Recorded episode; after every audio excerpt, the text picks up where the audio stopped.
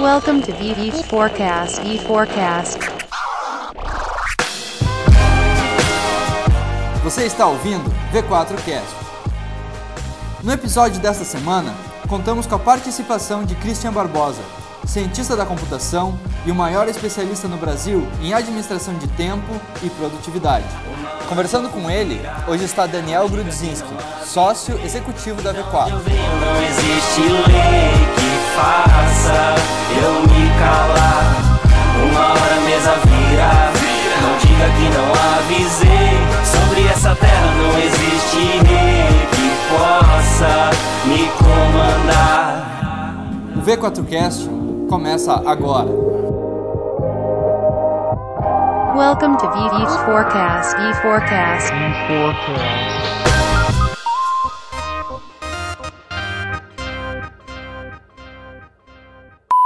Essa minha rebeldia ainda vai me levar pra um lugar melhor. Que me perdoe meu pai, que me perdoe minha mãe, meus irmãos, mas eu sou maior, maior do que esse mundo pensa. E eu vou domando minha loucura, eles procurando a cura e eu sou a própria doença. Eu não me importo com o que você pensa. Para o pessoal que ouve o, o nosso podcast, talvez não te e ainda não te conheça muito bem, você é um especialista em produtividade, né? E conta para mim como foi a tua trajetória profissional até você chegar nesse presente momento. Bem, antes de especialista em produtividade, eu sou empresário, né? Esse é minha maior, meu maior papel hoje é tocar os negócios do grupo. E a produtividade, obviamente, me ajuda a ter tempo para fazer muita coisa que eu toco hoje. Eu comecei a carreira aos 14 anos propriamente dito, que foi quando eu me tornei, eu fiz uma prova da Microsoft e me tornei um dos profissionais da Microsoft mais jovens do mundo naquela época. Que legal. Aí no ano, no ano seguinte eu abri minha empresa, que foi a Blue Eagle. Na verdade, a, a prova eu passei quando eu tava com. Comecei a estudar com 14, passei com 15. É, aí, com 15 anos, eu abri a Blue Eagle, que era uma empresa de tecnologia. A gente fazia desenvolvimento de software, portais. E a gente fez. É, a gente tinha um publicador, tipo um WordPress hoje. Uhum. A gente tinha um publicador e a gente lançou esse publicador no mercado e a gente começou a fazer os principais portais do Brasil de conteúdo. E a empresa cresceu, a gente chegou a um ponto, quando eu estava com 18 para 19, a Blue Eagle era uma empresa com centenas de pessoas, a gente estava em vários lugares, estava começando a abrir fora do país.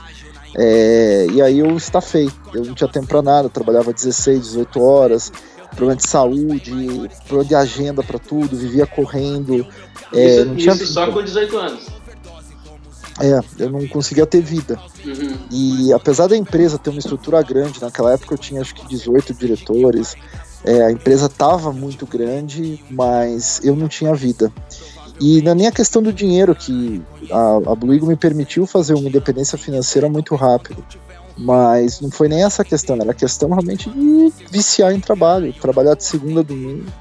E aí isso começou a afetar a minha saúde, eu comecei a ficar muito doente. Chegou um momento que eu comecei a ter um problema sério de estômago, comecei a ter um refluxo, que virou um gastrite, gastrite erosiva, virou uma úlcera. Eu tive que fazer uma biópsia para ver o tipo de tumor que eu podia ter, se era benigno ou maligno.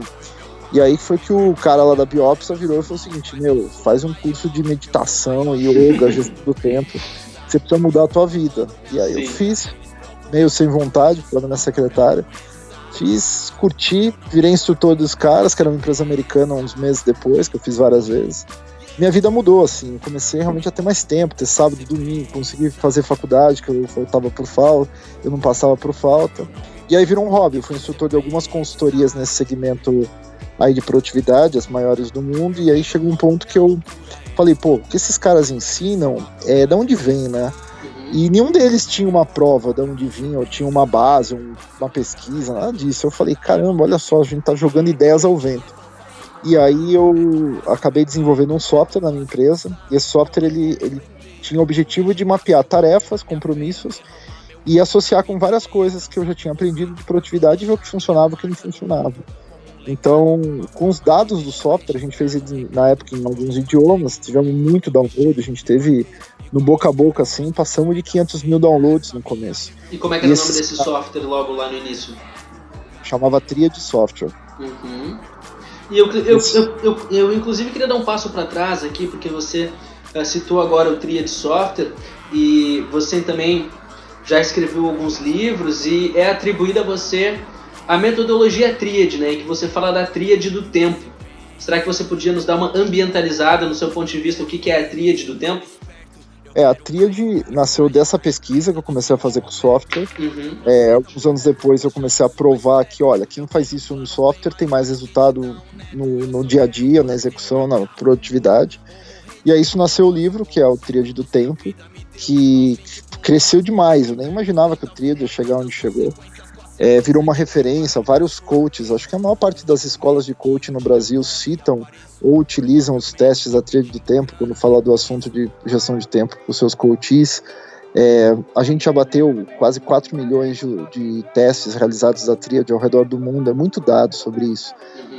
E eu publiquei esse livro para mostrar um pouco, olha, é, dar um ponto de vista meu naquele momento, dizendo o seguinte, ó, com relação à produtividade, é, quando a gente faz isso, acontece isso, e as pessoas têm mais resultado. Então, acho que esse é o caminho de se planejar. Isso foi evoluindo. O Tríade do Tempo é um livro que eu já lancei quatro ou cinco versões, e cada vez que eu lanço uma versão tem coisa nova, e agora eu estou reescrevendo, inclusive, ele para relançar provavelmente no ano que vem, e vai ter dado novo, vai ter pesquisa nova, vai ter muita coisa bacana nova com relação ao software. Então, eu, eu gosto disso, eu gosto de analisar, de falar de produtividade, não com esse besterol que o pessoal fala aí hoje, porque alta performance virou uma palavra da moda, né? sim, sim, sim, exatamente. Exatamente, principalmente quando a gente traz assim essa discussão para o ambiente corporativo, e não só de grandes corporações, mas talvez isso é um desafio também para empresas mais jovens, né? Ou para até para startups e como é que você vê, por exemplo, no ambiente corporativo, quais são as maiores dificuldades de gestão do tempo das equipes, assim, aonde isso se torna uma perda de efetividade, uma perda de dinheiro? Bem, não importa o tamanho da empresa, né? Seja ela pequena, média ou grande, o problema de produtividade ele é muito sentido. No Brasil, aí das maiores, das mil maiores empresas brasileiras, a gente atende mais da metade delas.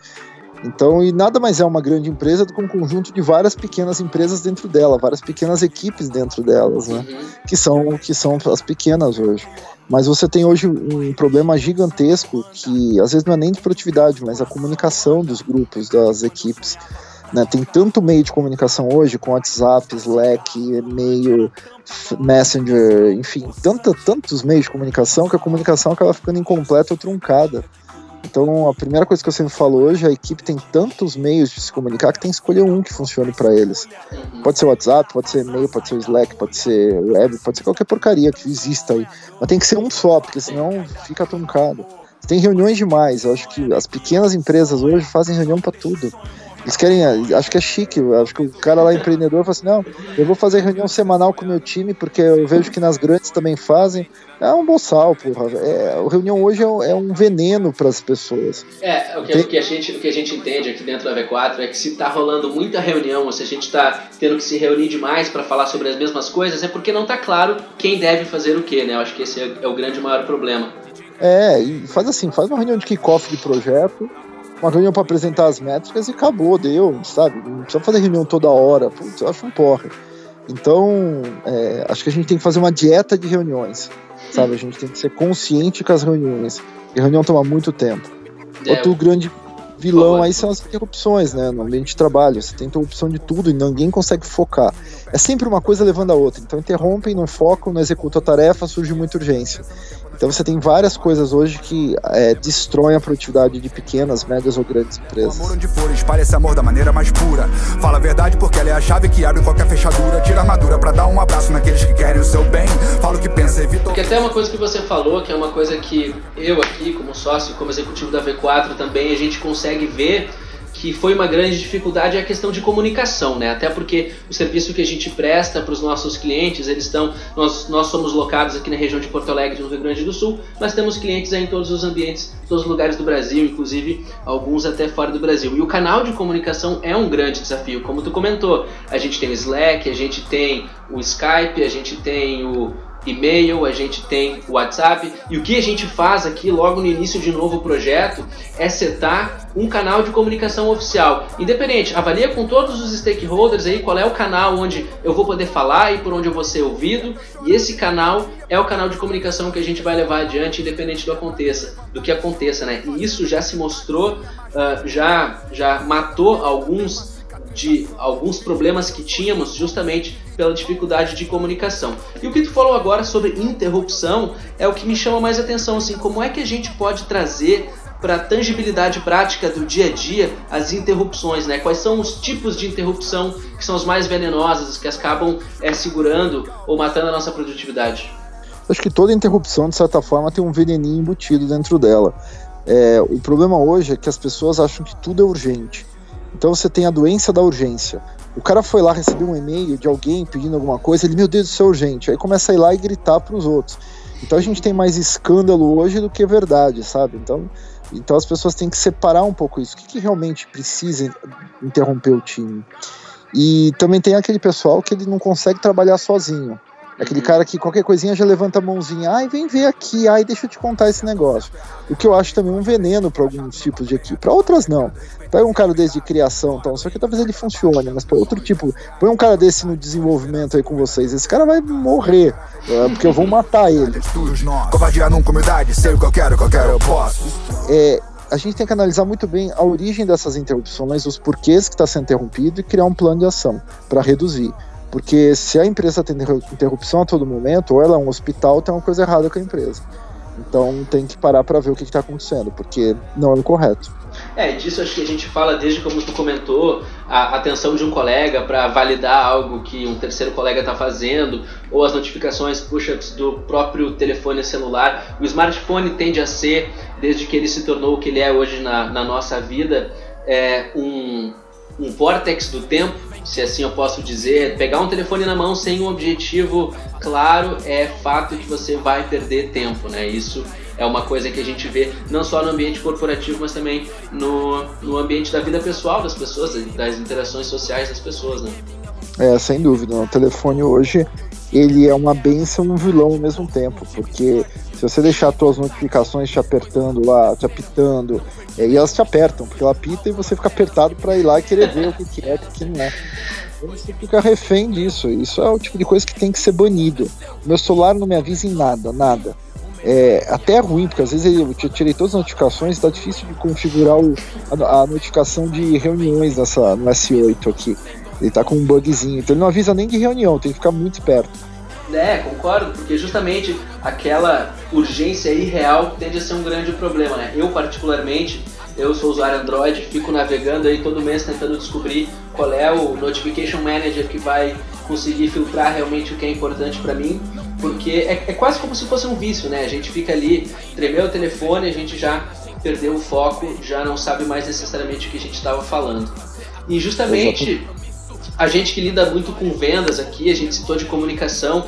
Às vezes o canal de comunicação para um profissional de vendas ele é uma coisa muito importante, porque é, pode ser pelo WhatsApp que ele vai ter a chance de, de fechar um negócio ou a chance de interagir com um prospect, assim como a própria comunicação é boa parte da ferramenta dele para poder executar o trabalho e, e, gerar vendas e conseguir atender. Do teu ponto de vista, assim, para um profissional de vendas, o que, que seriam boas práticas de gestão do tempo e da produtividade e o que seriam más práticas de gestão do tempo e da produtividade, assim, para um profissional Bem, de vendas?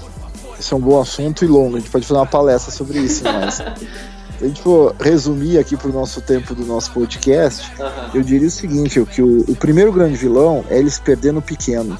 Porque você não, você não tropeça na montanha, a montanha está na tua cara. Aquele grande cliente, o grande pedido, está todo mundo falando, está na tua cabeça, o cara não esquece. O que, que ele esquece? A coisinha pequena, aquele detalhe que o cliente te pediu, ele não anotou. Aquele e-mail do cliente que veio, ele leu, esqueceu de fazer alguma coisa, aquilo ficou na caixa de entrada. Aquela mensagem no WhatsApp que o cara recebeu, ele viu e falou: depois eu vou ver isso, se envolveu com milhares de outras coisas. Então o vendedor ele perde o pequeno. E é o pequeno que faz ele perder o grande pedido lá na frente, sabe? O detalhe. É, a gente tem um, um, uma doença do mau atendimento no Brasil. Né? A gente é super mal atendido. Eu tenho a Claro aqui, que a Claro é, diz que eu já usei meu pacote de 10 GB corporativo e não tem mais pacote, não tem um de 20 GB corporativo. Então, quando eu fico sem internet, eu tenho que ligar lá, demora dois dias para os caras me ativar um pacote adicional de 2 GB que gasta rapidinho. Então é um lixo esse atendimento. Aí você vai lá, liga para Claro e fala: olha, é, você não consegue, sabe, mudar o pacote, a gente fazer um pacote pessoal. Aí mas assim: ah, eu vou fazer um negócio pro senhor. Eu vou procurar um pacote maior aqui, que acho que tem um pessoal. Tá? Eu falei: beleza, então me avisa. A minha liga, não liga, nunca liga. Sabe, ela ignora. Então o que acontece? Vai perder um monte de linha corporativa aí. Eu vou tirar de pelo menos umas três, quatro empresas do grupo aí da Claro. Por quê? Porque a menina não sabe ver o detalhe. Entende? Isso que é o irritante. Então o vendedor, ele se perde no pequeno, não é no grande. Então tem que ter um bom sistema de gestão de tarefas que possa capturar essas coisas que ele tem que fazer e colocar isso na sua rotina, colocar isso no seu, no seu dia a dia, para ele cuidar dessas pequenas coisas que lá na frente vão gerar o grande pedido, a grande entrega. Você acredita que rotinas também, desenvolvimento de pequenas rotinas no nosso dia a dia tende a colaborar para que a gente uh, produza mais? Ou talvez isso nos deixa um pouco engessado, talvez até para tentar novas metodologias ou ainda melhorar ainda mais a atividade que a gente presta? Como é que tu vê sobre esse ponto de vista? Eu acho que nem 8 nem 80, acho que o ideal é 40. Eu acho que as rotinas elas ajudam, mas também podem engessar se a pessoa ficar muito presa a elas. Então, como planejamento, da mesma forma. Mas se a gente for falar sobre rituais, por exemplo, vamos chamar de rituais ou rotinas, vai. Essas rotinas que você faz, por exemplo, se você acorda e dá uma lida no livro, se desenvolve, ouve um podcast logo cedo de manhã, acho fantástico se a pessoa faz isso todo dia. Mas aquele cara que pega e, por exemplo, chega no escritório, aí ele tem a, o ritual dele, sei lá, de ler um jornal, daqui a pouco ele vai, toma um café, daqui a pouco ele senta, dá uma espreguiçada, sabe aquela coisa? Uhum, uhum. Uma coisa é, horrível, assim. É, parece que tem um, um, cara que joga tênis chamado Nadal. E o Nadal é um cara que tem uns rituais toda vez que ele vai sacar em um jogo de tênis. Você saca milhares de vezes, ele põe o cabelinho para trás, ele mexe na, no cabelinho dele na frente, tira a cueca do rabo e aí ele vai lá e saca. É ridículo. O cara faz isso toda vez que ele vai sacar. É quase como um cacoete, né? É, exatamente. Então, ele tem, e ele falou sobre isso, eu tenho até um estudo bacana, é, científico mesmo, foi publicado numa revista que fala sobre os rituais no esporte. E ele é um dos exemplos. E fala o seguinte, que ele com esse ritual é o que aumenta a concentração dele. Ok, funciona para ele. Então é uma coisa que ele sistematizou. Os rituais são assim, eles funcionam para algumas pessoas, eles realmente aumentam o de foco, te colocam no estado de execução. Mas para outros, só atrapalham. Então tem que saber dosar. Eu defendo rituais, eu acho que são válidos, mas sem exagero. Muito bem, muito bem. Uma outra coisa que a gente pode pontuar quando a gente está tentando avaliar a produtividade, ou até como equipe, como gerindo, por exemplo, a minha equipe, assim, são pequenas atividades, talvez aquelas que parecem que são mais difíceis ou parecem que elas não precisam ser priorizadas. E com isso, aos poucos a gente vai criando uma cultura de procrastinação das pequenas coisas, como tu pontuou antes a maneira como a gente, às vezes a maneira como a gente lida com as pequenas coisas é como a gente vai estar lidando com todo o espectro do nosso trabalho, né? Do teu ponto de vista, sabendo que a procrastinação ela é um problema não só no âmbito profissional, mas também no âmbito pessoal, assim, o que, que a gente pode fazer para se livrar da procrastinação? É, isso é tem várias coisas que ajudam na procrastinação. Eu tive a oportunidade de passar um ano estudando isso é, publiquei um livro que é o Equilíbrio Resultados, que fala sobre esse tema. E o que a gente vê é o seguinte: primeiro, você não elimina a procrastinação, isso é uma grande farsa. A procrastinação é uma coisa natural do ser humano. Você procrastina naturalmente, a vontade de ir ao banheiro, às vezes a vontade de se alimentar, você procrastina às vezes coisas que são normais, que são esperadas, não vai matar. Agora, o que a gente faz é combater aquela procrastinação que é prejudicial. O que é a procrastinação prejudicial? É aquela que realmente tira o seu resultado. Então é aquela procrastinação que ela faz com que você não faça o que deve ser feito. E isso para combater existem várias, várias formas, não existe uma única forma, foi o que a gente viu na pesquisa. Não dá para dar uma receita de bolo, mas por uhum. exemplo, se a gente juntar algumas coisas, podem ajudar a resolver. Uma coisa que as pessoas fogem, é, adiam ou fogem da atividade são aquelas coisas que são complexas, atividades complexas, difíceis, chatas, as pessoas têm tendência a procrastinar. Então o que, que ele tem que fazer? Pega essa coisa chata, complexa, difícil, quebra em várias coisas pequenas, que sejam até mais chatas, mais difíceis, mas são rápidas. O rápido as pessoas fazem. O problema é, que é fazer o difícil.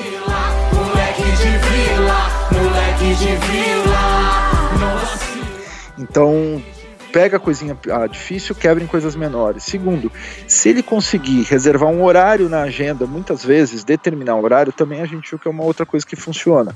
Então, tipo, ah, eu preciso fazer esse relatório, mas eu fico adiando, adiando, adiando. Então põe na agenda, ó, das 15 às 16 eu vou fazer o relatório de vendas de tal coisa, entendeu?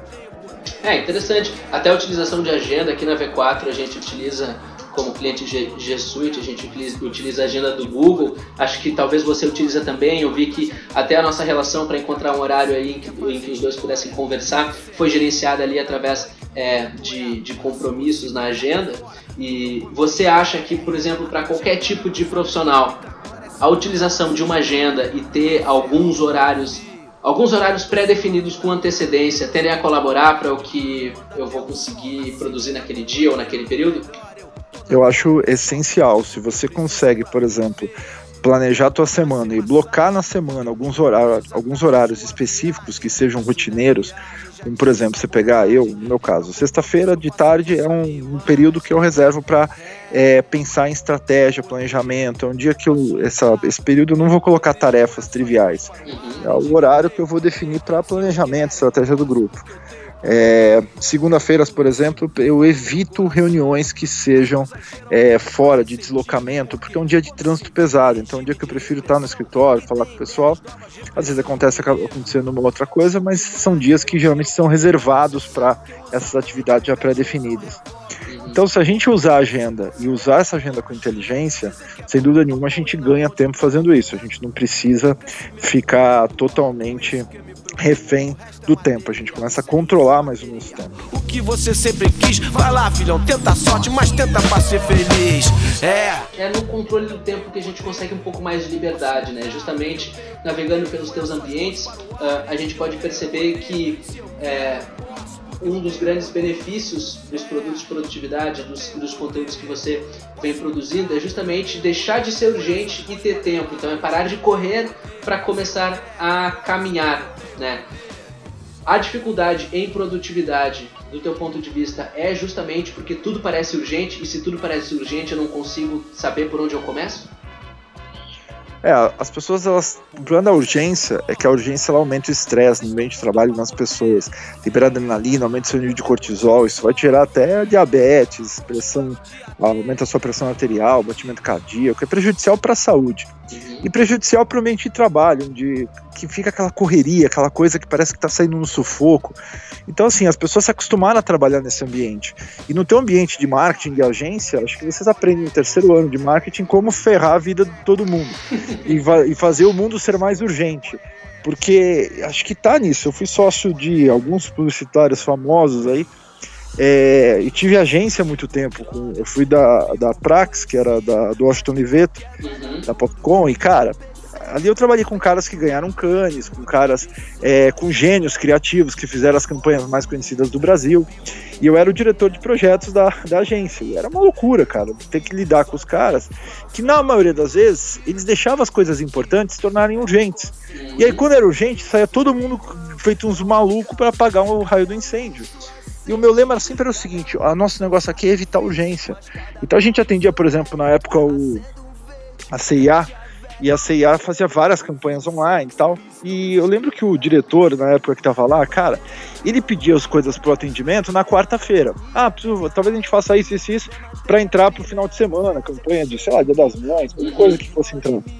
Pô, o atendimento me segurava aquele negócio até quinta-feira. E aí, quando chegava pra criação, a criação ia começar a fazer na sexta, para mandar pro cliente aprovar até meio-dia, e aí o cliente mudava tudo na sexta-noite para entrar a campanha no ar no sábado, sabe? E aí você fala, pô, não dá pra antecipar isso? E aí tu, o pessoal fala, pô, não, não dá, é CIA, tá, não sei o quê. E aí, pô, mas internamente a gente tem que antecipar, dava pra gente ter mais prazo. E aí chegou num ponto que a gente conseguiu antecipar as campanhas de duas semanas. Então o cliente até aprovava. Então, assim, sempre tem jeito. Só que a gente estava tão acostumado naquele momento, as pessoas que atendiam CIA estavam tão acostumadas naquele momento a tudo na última hora, que eles não conseguiam nem negociar direito com o cliente, porque eles achavam que não era possível de outro jeito. É, é. Eu consigo, eu consigo entender claramente esse ponto de vista que tu, que tu pontuou e justamente é um desafio fazer com que as coisas sejam realmente menos urgentes. Para que a gente possa, quem sabe, já encaminhar para o final do nosso papo aqui, se a gente pudesse dar uma dica prática para as pessoas deixarem de viver na urgência, deixarem de viver como se tudo tivesse que ser resolvido no último segundo, assim, alguma coisa que a gente possa aplicar no dia a dia. Você tem algo a colaborar é o... com isso? O meu lema é o seguinte: pare de correr, comece a andar. E a forma de você começar a andar. Quando eu falo de parar de correr, não é do esporte, não. Pode correr à vontade no esporte, mas na vida, ande. É, é parar com o planejamento diário. Tem uma mania gigantesca, vou planejar o dia.